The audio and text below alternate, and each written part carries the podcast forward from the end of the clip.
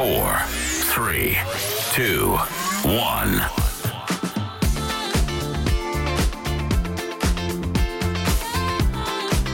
おはようございます。第574回クリエイティブライフポッドキャストシーズン4です。今日は2022年12月2日金曜日の早朝です。このポッドキャストは毎週火曜金曜の早朝に配信しています。2022年も残り1ヶ月となりました、えー2023年になりますね。まあ来年は自分にとって大きな転機になるということで、まあ、準備を今やってるんですけれどもまあどうなるでしょうかね、まあ、来年はコロナ前に戻って、えーまあ、全部は戻りませんけれどもまあいろいろこう人の行き来というか人が集まって何かをするというのがだんだんこう活発になっていってまあ戻らないものと戻っていくものとまあだんだん明確になってきてますけどもフルリモートでもえそれが定着してるチームはまあ戻りませんし一方でまあのなんか飲み会やろうよとかね忘年会やろうよとか新年会やろうよっていうのはもう話が出ていてまあそういう場合はみんなが集まるっていうねそういう感じでまあ今までのこう縛りみたいのがなくなってきてるということで、えーだんだん戻ってくんですかね。まあインフルエンザの方注意したいですね。そちらはもう1週間ぐらい休むことになりますからね。はい、そういうことでですね、今あの、とにかくね、AI ですね。もう AI がね、本当にすごいことになっていまして、まあツイッターで投稿するのも躊躇するぐらいの感じです。えーこんなの投稿していいのかなっていうぐらいのレベルに来ました。で確かにね、まあ、 Stable Diffusion あたり Midjourney が出てきて Stable Diffusion が、えーから派生したねいろんなあの AI のサービスが出てきたんですけれども、えーその一方であまりその公開されていないところでもすごいものが出てきていてですね。でそれはもちろんその公開はされてないと言ってもコミュニティとかでは普通に情報流通しているものなのでまあそれ使ってる人いるんですけれどもちょっとやっぱり AI の知識が必要で使いこなすにはですねでもちろんその GPU を搭載した結構パワフルな PC も必要だったりするのでまあ誰でもできるようなものではないんですがそのあたりがですねかなりちょっと想像を超えたところには来てますね。で、Photoshop とか After Effects を使いこなせる人が、こういった AI を使ったらね、最強かなと思いますね。もう何でも作れる。本当にね、もう何でも作れるような、あの例えばね、まあこれをやってはいけないんだけれども、あ、例えばじゃあこうしましょうかね。あの、もう、あの、過去の偉人たち、あの、昔のね、あの偉人たちを、えまだだからその写真っていうのがない時代で、えー絵でしか残ってないとかねでそういうのを今の人間あこれもすでにやってる人いましたね。前に紹介しましたね。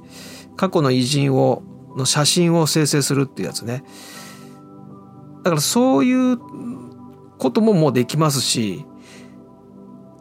もう何でもできる。あの本当になんかこういうの作りたいなと思ったらもう大体作れるようなところに来てますね。で面白いのはね今あのフォトショップの達人たちね私がまあ尊敬しているフォトショップの達人っていうのもたくさん海外にいるんですけれども彼らがですねまあいよいよ AI を使い始めてるんですがこれねすごい問題があって要するにそのフォトショップの達人の方々ねあの例えば400万人ぐらいフォロワーがいるあの YouTuber の方もいたりしてでそういう方々は結局あのフォトショップのテクニックを紹介している人たちなんですね。で AI というのはもう諸刃の剣なんですね。つまり自分たちのアドバンテージを下げることになる。だって不要なフォトショップテクニックがたくさん出てくるわけですから AI を使うことによって今までこんな手順でこんな風にフォトショップこういうテクニックがありますよっていうのが不要になるものがたくさん出てくるんですね AI によって。だからフォトショップの達人の方々はすごい慎重に扱ってます。あのもちろん紹介時々紹介はしてますけれどもなんか本格的にね紹介しようとはしてない。でもこっそり勉強してるっていう感じですね。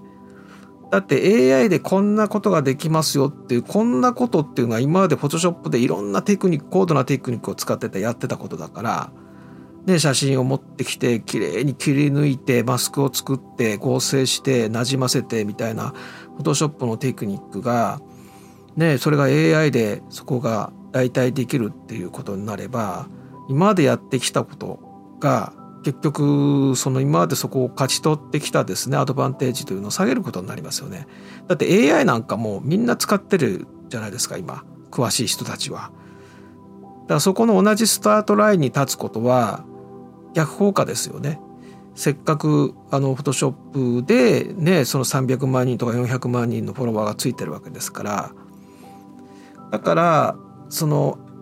フォトショップのテクニックを不要にするっていうのは分かるわけです。AI がこれからますますツール化してまあコモディティ化して、まあ、フォトショップにもプラグインで入ってきますしね、まあ、すでにもうノラプラグインでは使えるものあるんですけれどもでそうするとまあ、フォトショップのテクニックが不要になってきますよね少しずつ。だから、えー、そのフォトショップのテクニックと AI を組み合わせて今まで不可能だったことを可能にするという方向性でやっていた方がいいと思います。あのフォトショップでそういうまあ何でしょうかねフォトショップの達人を目指している方とかはあの AI を主流主の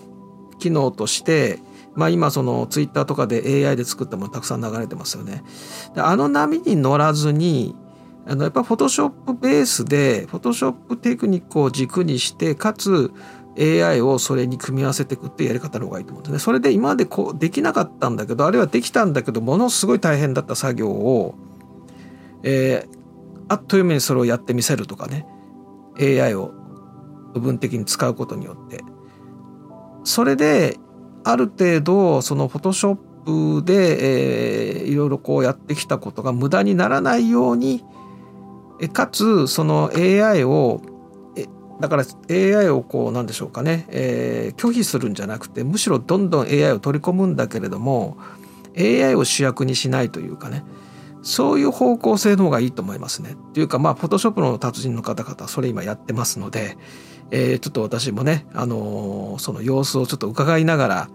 えー、どういうふうにね、あの今後 AI と付き合っていくかと。とにかくね、すごいレベルに来てることは間違いないので、えー、そうですね、じゃあ、あの、このポッドキャストを、ポッドキャスト配信しましたというツイートにちょっとその画像一つつけてみますけれども、まあ何もあの、説明は入れませんけれどもね、あの本当にねあのこういうの作りたいなと思ったらそれが作れるようになってきていますので、まあ、そういった技術をねどうやって味方にしていくかということをちょっとじっくりね時間をかけてちょっとやっていきたいと思います。Amazon プライムビデオで、えー、帰ってきたウルトラマンこれあの自主制作のね大根フィルム版の帰ってきたウルトラマンが配信されているというすごいことになっていまして、えー、これね、あのー、帰ってきたウルトラマンってもちろんあの TBS で昔やっていたね、つぶらやプロのウルトラマンなんだけど、えー、ここの Amazon プライムで配信になったのは、えー、1983年に作られて今から39年前に作られた自主制作の帰ってきたウルトラマンなんですね。まあ、28分ぐらいです。でもうちょっと詳しく言うとこれあの日本 SF 大会っていうのがあってこれ歴史が非常に古くてですね1962年からずっと毎年今でも開催されているイベントなんですね。でこの SF ファンが集まる、まあ、お祭りなんですけれどもこの日本 SF 大会の1983年第22回の時ですねちょうどね大阪で開催されましてあこの日本 SF 大会ってね結構いろんな場所で毎年開催されるんですね。でこの83年は大阪で開催されまして大阪厚生年金会館、まあ、今はだからオリックス劇場かなんかですよね。でこの第22回の日本 SF 大会の愛称が大根4なんですね。で、まあ、4,000人ぐらい集まってすごい盛り上がったと。でここで上映されたのが、この「帰ってきたウルトラマン」です。で作ったのが大根フィルムというまあだから大学生大学生が集まった同人のまあクラブみたいなもんですね大根フィルム。でそこが、えー、作ったんですがだから当時大学生だった庵野秀明さんが監督で主演。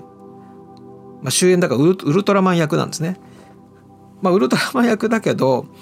いわゆるあのウルトラマンの格好で出てくるわけじゃなくて庵野秀明さんがそのまんま出てきて巨大化して怪獣と戦うというねやつなんですがで例えば脚本は岡田敏夫さんとかねでこの大学生が集まってまあこの大根フィルムというまあグループでこれを作ったとでこの大根フィルムが後のガイナックスというアニメ制作会社になるということなんですね。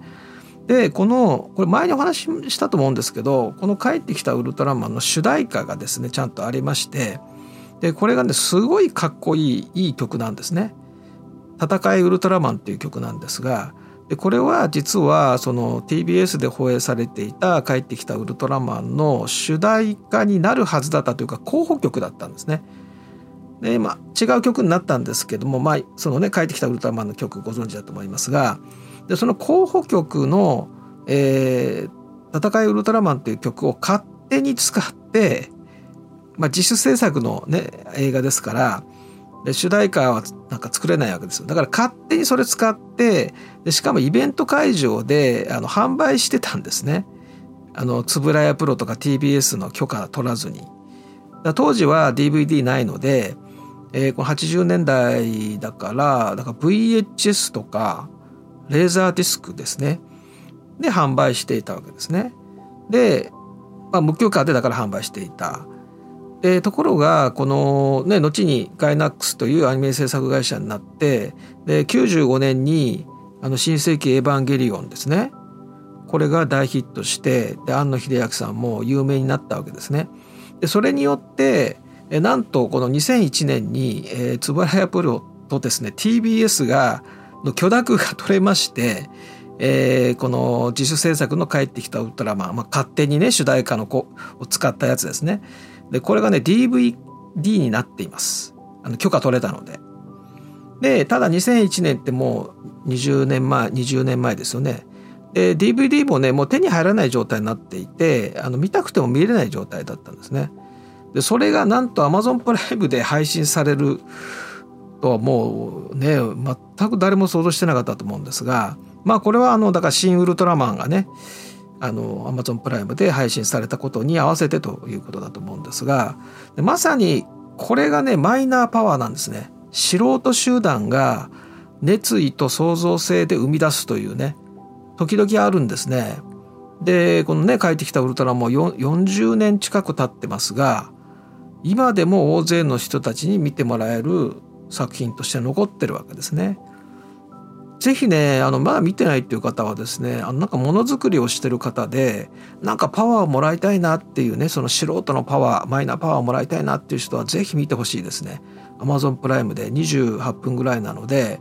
あの非常によくできてます。もう40年前に作ったものとはちょっと思えないというか非常にまあしっかり作られていてまあただあのそのウルトラマンは庵野秀明さんがそのまま私服で巨大化してるっていうところね突っ込みどころはありますが、まあ、それにしても非常にねあのー、その SF 大会らしいあの作り込みでなんかすごい本当にね素人がもう本当に好きで好きで作ったっていうのがこう伝わってくるフィルムになっているのであのぜひ見ていただきたいと思います。はい、えーとね、質問いただいていて、アドビの、まあ、 Figma 買収してこれからどうなるのみたいな話がね、あのよく聞かれるんですが、まあ、もちろんそれも公式な何か発表がないとね、どうのこうの言えないんですけれども、まあ、今までの経緯でお話ししますと、まあ、昨年、その、クラウドコラボレーションに注力するということをね、えー、まあ発表しまして、イメージとしては、大半のアプリがブラウザー上で動く。フォトショップもイラストレーターもブラウザー上で作業をするというようなイメージですね。で1年前の AdobeMax2021 の時に CEO のシャンタル・ナラヤンがですねまあ、今後の目標としてクリエイティブクラウドを積極的にウェブ展開するコンテンツ制作と共同作業の、まあ、究極のプラットフォームにしていくということをまあ言ったわけですね。で、まあ、スコット・ブレスキーもあのスコット・ブレスキーというのは、えー、クリエイティブクラウドの最高製品責任者 CPO です。で彼がですね、えー、このクリエイティブクラウドが今まで築いてきた道の非常に大きな転換点になりますと。えー、つまりクリエイティブクラウドは制作ツールであるだけじゃなくて共同作業のクラウドでの共同作業のプラットフォームに進化させていくよと。ということを1年前に言ってで、えー、クリエイティブクラウドスペーシスとかクリエイティブクラウドキャンバスっていうクラウド上でいろんな作業ができるような、えー、そういったツールを出しますよとあとフォトショップウェブイラストレーターウェブブラウザー上で使うフォトショップイラストレーターも出しますよということを発表したのが1年前ですね。まあ、ただ結局出てきたのはフォトショップウェブのベータ版のみということでと言って出てくるのかどうしどうなってるのかなって言ってるうちに Figma の買収ということになったんですが実はこの昨年のですね Adobe Max の1ヶ月前にですねキャンバが、えー、だから2021年の9月14日なんですが、えー、と新たにね2億ドルを調達しましたと、えー、そして評価額が400億ドル日本円でいうと約4.4兆円の評価額に到達しましたというプレスリリースを出したのがちょうど1ヶ月前なんですね。まあそれに対抗してみたいなそういう感じですね。でまあ昨年の8月にフレーム IO を買収して買収を発表してで買収完了しで今プレミアプロとアフターエフェクツに、えー、フレ Frame.io 統合されましたよね誰でも使えるようになりました。で今年の9月に Figma をの買収を発表しそして来年買収が完了何事もなければ完了しでそれからですね多分ね株主 Figma の株主、まあ、あのいろんなその承認を取っていかないといけなくてでそれすごい時間かかると思うんですね。あとコミュニティの一応意見というか炎上しないようにちゃんとコミュニティに対してもいろいろこう情報を出したりとかねいろいろ意見を聞いたりとか、まあ、いろんなことをやっていくのにすごい時間かかるので、まあ、サブスタンス 3D の時と同じようにしばらくは Figma のままずっとしばらく今の Figma の状態で続くと思うんですね。でどっかで Adobe の製品サービスリブランディングされるあのサブスタンス 3D も1年ぐらいずっとかあのそのまんまだったけどあのリブランディングされましたよね。でただクリエイティブクラウドには入りませんでしたけれどもだからまあしばらくはまあ Figma のままだと思うんですよねあの今と変わらずっていうことだと思いますが、えー、まあどっかでまあ Adobe の何かラインナップとしてリブランディングされるような形になります。なりますという断言しちゃいましたけどなるでしょう。サブスタンス 3D と同じなら。分かりません。これはちょっと憶測で今言ってます。完全に憶測で言ってますがまあ今までの買収した企業の、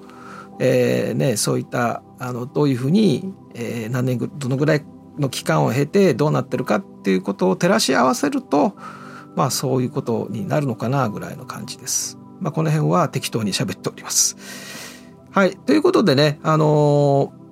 全く情報が出ていないということですからあの憶測でツイッターとかに書きはしません。まあ、ポッドキャストだからこうやって好き勝手にしゃべらせていただいておりますがあのそそれ以外の SNS では全く触れられないので何も情報が出てないので。ということで、えーまあ、ただいずれにしてもそのクラウドでのコラボレーションみたいなところで非常に、えー、お金も時間もかけてるということは間違いないのでまあいろいろねブラウザーで作業ができるようになってくるんじゃないかなと思います。はい、あのドットニューもねについてもちょっと聞かれてたのでちょっとまとめてお話ししたいと思うんですがあの Google があの取得したドットニューの話ですね。あの昔にね取得されたもんですけど、まあ、もうちょっと詳しく言うと,、えーと、インターネットドメインを管理している ICANN という団体がありましてでそこがですねあの2011年の6月に、まあ、ドメインのまあ自由化みたいなことでそういう方針を出したんですね。でその後2014年に Google がですねドットニューというトップレベルドメインを取得しました。ドットニューというのを使えるようになったんですね。それで、えー、その後2018年ですかね、えー、例えばあのブラウザーのアドレスのところにアドレス入れるところに、えー、シート .new というふうに入れるとこれは Google スプレッドシートの新規作成のページが出てきます。あるいはですね、えー、cal.new って入れると、えー、Google カレンダーの新規作成のページが出てきます。っていうふうにその短いですね、えー、ドットニュードメインを入れるんですね。でそうするといろんな機能がそのすぐウェブブラウザー上で使えるようになると。でこれがですね今では Google だけだったんですが、まあ、その後ですね Google 以外もこれが使えるようになったので使えるようにしてくれたので例えばまあプレイリスト .new っていうふうに入れると Spotify のプレイリスト作成のページが出てくるそれから Canva.new って入れると Canva の一番最初のね作成画面ページが出てくるそれから私をよく使ってるのが link.new ですね。link.new って入れるとあのビットリーのあの短縮 URL のビットリーのもう本当に URL をペーストするページがもうすぐ出てきます。だから link.new ってやるともうペーストするページが出てくる画面が出てくるのでペーストでクリエイトってやると短縮 URL が作れるので、まあ、便利に使ってますけども、まあ、こういった形で、えー、いろんな企業がですねこのドットニュードメインをに対応させてきたという流れが今まであってで2020年の8月に Adobe もこのドットニュードメインに対応して例えば、えー、create.new って入れると Adobe Express が起動します。あのブラウザー上で。それから Photoshop.new って入れると、えー、Photoshop のウェブ版が起動します。ブラウザー上で。であと例えばまあじゃあワードの文章をですね PDF に変換したいと。なんか何かを PDF に変換したいと思ったらですね pdf.new というふうにブラウザで入れます。でそうすると PDF に変換するページが出てきます。らドラッグしてすぐに PDF に変換できるあるいはデータサイズの大きな PDF を小さな PDF にしたいなと思ったら、えー、compresspdf.new というふうに入れますでそうすると PDF のデータを圧縮するページが出てきます。でこれね3段階ぐらいに圧縮してくれるのでまああまりね圧縮率高めるとその中の画像とかが劣化しますので、まあ、それであの選べるようになってるんですがでこれはアクロバットウェブの一部の機能を呼び出してるだけなんですがであとはまあサインドットニューとかってやると電子署名の画面が出てくるとかですねでそういった形でまあ、先ほど言った通りですねあのブラウザ上でほとんどの作業ができるようになってくるわけですねこれから。でそれはまあ Adobe もそっちの方向に今向かってるわけです。でただ一部のヘビヘビーな作業例えばあのライトルームっていうのはまあもうウェブ版もありますしアプリ版もあるんですけれどもあのライトルームクラシックっていうその一部のプロフェッショナル本当のプロフェッショナルユーザーのヘビーな作業これはちょっとブラウザーでは無理だねということでインストール型のデスクトップアプリケーションとして残ってるわけです。ライトルームクラシックっていうのはあのデスクトップアプリなんですね。そういう一部のプロフェッショナルユーザー向けのものはデスクトップアプリとして残るけれども、まあ、それ以外はもうどんどんブラウザーで使えるようになっていくと。ブラウザー一つあればそれこそ Chromebook のねちょっといいやつがあればですね、えー、ブラウザー立ち上げてすぐに使えると。どんなパソコンでもブラウザーがあればすぐに使える。ね、Photoshop.new って入れればもうすぐ Photoshop の画面が出てきて作業入れるみたいなですね。そういったことで、えー、そういうまあ時代が目の前に来ていてでそれにプラス AI ですよだからヘビーなあの何かその作業は全部クラウドで AI で処理されてだからアップロードされクラウドで処理されてまた、えー、ダウンロードしてっていうような感じですよね。だからむしろ、まあ、パソコンのスペックよりネット環境弱い Wi-Fi だとすごいダラダラした作業になると思うんですね。だからそのネット環境の方が重要なですかね。どちらかといえば。まあ、ただ 3DC ねリアルタイムの 3DCG のレンダリングとかね。例えばアンリアルエンジン使うとかね、まあ、そういうふうになってくるともちろんパソコンのパワーが必要なので。それはもうパソコンスペックとが重要になりますけれども、まあ、大半の作業はもうブラウザーでもう Chromebook でブラウザー一つでみたいなことになってくんじゃないかなと思いますね。だってあのエピックゲームズのあのメタメタヒューマンクリエイターってあのねあのアンリアルエンジンで使うデジタルヒューマンを作るツールブラウザーで動いてますからね。ブラウザーのウェブアプリですからね、まあ、あれちょっとパソコンのスペックはそれ必要なんですけども。だからかなりのことがもうブラウザーでねできるようになっていますのでデータはクラウドに置かれていて全部履歴が取られているから過去のデータにすぐ戻れるし誰かと共有してねチームでデータを共有して共同作業ができるしいやどあの本当にローカルで保存することの方がデメリットだんだんなってくると思うのででストレージも結局あのパソコンのストレージが例えば小さくてもクラウドのねストレージを大きくしとけば大丈夫みたいな。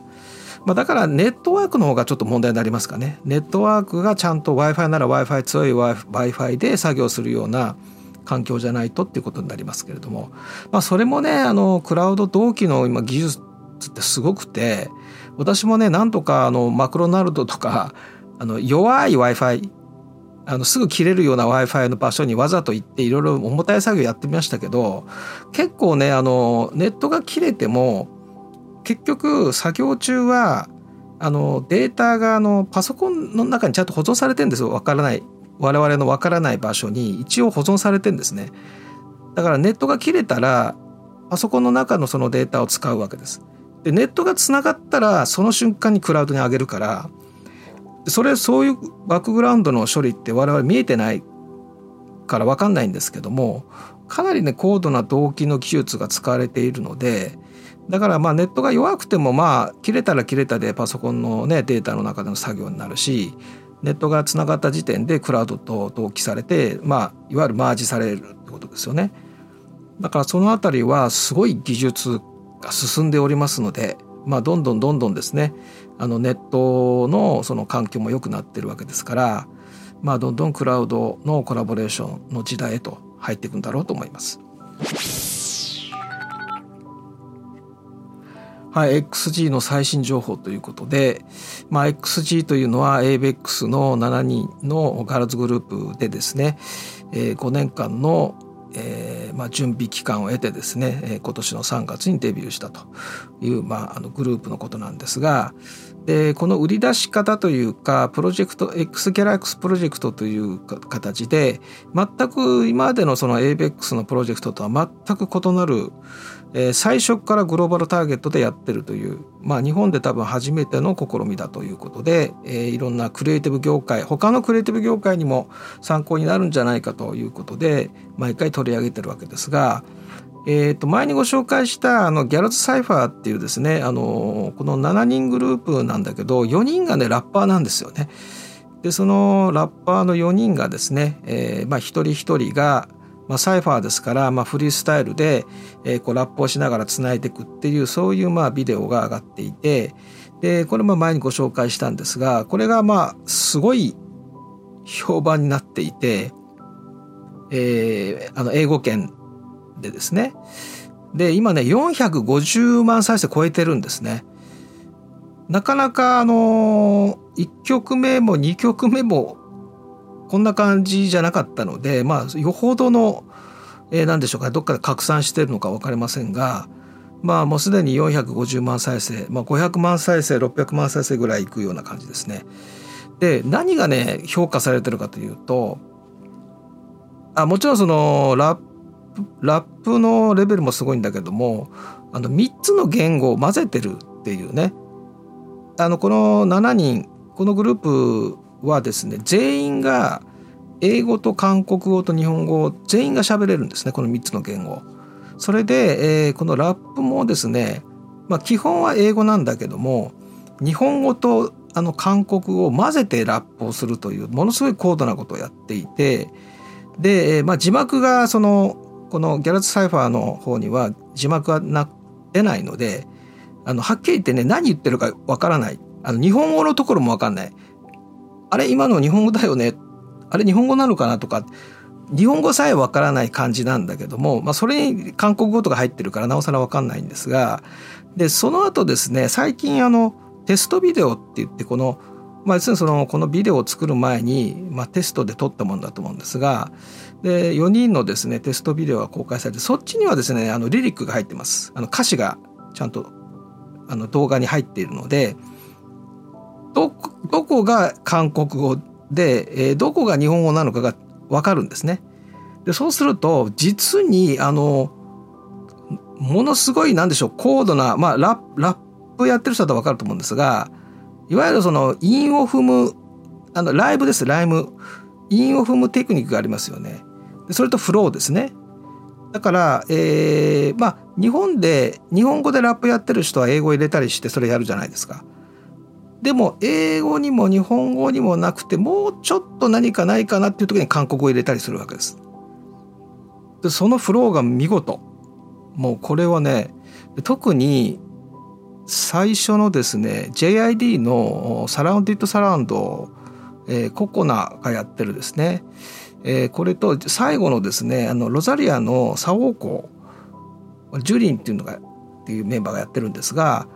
この2つはもう実に見事でこの歌詞を見て初めてその凄さが分かったんですがでここがですね評価されていてで要するにあのまあ7人ね女性のそのいわゆるアイドルの k p o p のアイドルグループっぽい感じなんだけれどもだからそのアイドルグループの中にラップのうまい子がいてっていうのはよくありますよね。で、えその曲の中の途中でこうテンポよくラップが入ってきたりしてねすごいあのこういい感じになりますよね。でそそういうんじゃなくてもうラッパーなんですねもうラッラップのうまいアイドルじゃなくてもうラッパーとしてのパフォーマンスになってるのであの K-POP のファンの人には全然刺さってないというかですねで今のリアクトで一番多いのがラプロのラッパーの人たちが取り上げてるんですね。これはちょっと日本ではそのいわゆる大衆音楽にはなならないからなんか紅白に出るようなそういうアーティストにはならないなっていうのはもう明らかな感じなんですけどもで1曲目がねかなり攻めててそこっち路線だったんですね1曲目が。で全然一般受けしなくてで2曲目であの韓国で活動するっていうことになったんで要するに K p o p にちょっと寄せたんですよね2曲目は。でそれでかなり韓国の歌番組にたくさん出たしで向こうの歌番組はあの公式が全部 YouTube に流すのでそれであの英語圏の k p o p チャンネルに拡散するわけですね。でそれに k p o p として認知度を高めたですね。で3曲目がどうなるかっていうことで今非常にみんなが期待してるということなんですがでとにかく何が何がすごいかというとあのその先ほどのね、えー、ぜひ聴いていただきたいっていうそのギャルズ・サイファーの1曲目と最後の4曲目の、えー、ココナとジュリン。でココナとマヤっていうメンバー。この2人が、えー、今16歳なんですけども、えーと、ABEX の ABEX アーティストアカデミーっていうのがあってそこの、えー、東京の練習生東京の練習生が小学校でそこに入ってるわけです。小学校からずっとトレーニングをしているのでだから5年間ずっとトレーニング徹底的にあの言語とね、えー、だから韓国語英語は喋れたのかな？メンバーによってはもう最初から英語も日本語もっていうメンバーと韓国語は後から勉強とかねいろいろいると思うんですが、まあ、とにかく言語韓国で活動する時は韓国語で喋んないといけないですよね。だからそういうことであのとりあえず今3つの言語は全員喋れると。であとまダンスとそれから、えー、ボーカルでラッパーが4人でラップのずっとやってきたと思うので完全にねそのそういうレベルでやってきてるのでだからそのリアクトがプロのボーカルのトレーナーとかラップのねあの人たちがや取り上げてるというのはそういうことなんですね。でそうするとちょっと大衆向けではないのでいわゆるアイドル k p o p アイドルグループの路線でえー、何かこう認知されていくというのはちょっとないないのかなと。じゃあどういうふうにから3曲目までは K-POP でいくんですかね。でもう少し有名になってからどんどんどんどん洋楽に寄せていくのかなっていう感じはするんですが、まあ、いずれにしても、ま、もうものすごい新しい試みなので、えー、ぜひですねあのなんかこのこういうシステムを他のクリエイティブの分野で応用できないかなみたいなね、えー、そういうことをちょっと考えてるということで、まあ、ご紹介してるわけですがあのすごく楽しみです。はい、えー、12月にもうね入ってしまいましたけれどもね17日に、えー、フォトショップやライブややる予定なんですけれども、えー、だんだん12月過密になってきておりまして、まあ、当然ね年末だからそうなんですけども一応どういうふうにライブやるかなっていうねことを、えー、ちょっと考えております。一応予定では17日の土曜日の午前10時からまあ11時半ぐらいまでをちょっと考えてるんですがどういう感じでやるかなって今まで通り今までやってきたような Zoom でやるかどうしようかっていうあたりをちょっと考えていますがでここでやりたいのがね AI なんですけれどもまあ、冒頭でお話しした通りですね AI がですね、えー、結構衝撃的なんですね。その技術の使われ方もそうなんだけれどもえー、っとねこうどういう仕組みでこういう絵をが作れるようになってるのかなっていうのをちょっと理解しておきたいですね。そこをちょっと重要なのでなぜこういうことができるのかっていうちょっと技術的なところもちゃんと把握した上で取り上げないと、ね、いろんな問題が出てきそうなのでだからそこをちょっと勉強してからですかねでもあのデモンストレーションぐらいはちょっとやりたいなとは思っています。えー、またあの詳しい情報は後ほどですね、えー、次回以降、えー、お話をしていきたいと思います。はい、えー、次回はですね12月の6日火曜日の早朝になります。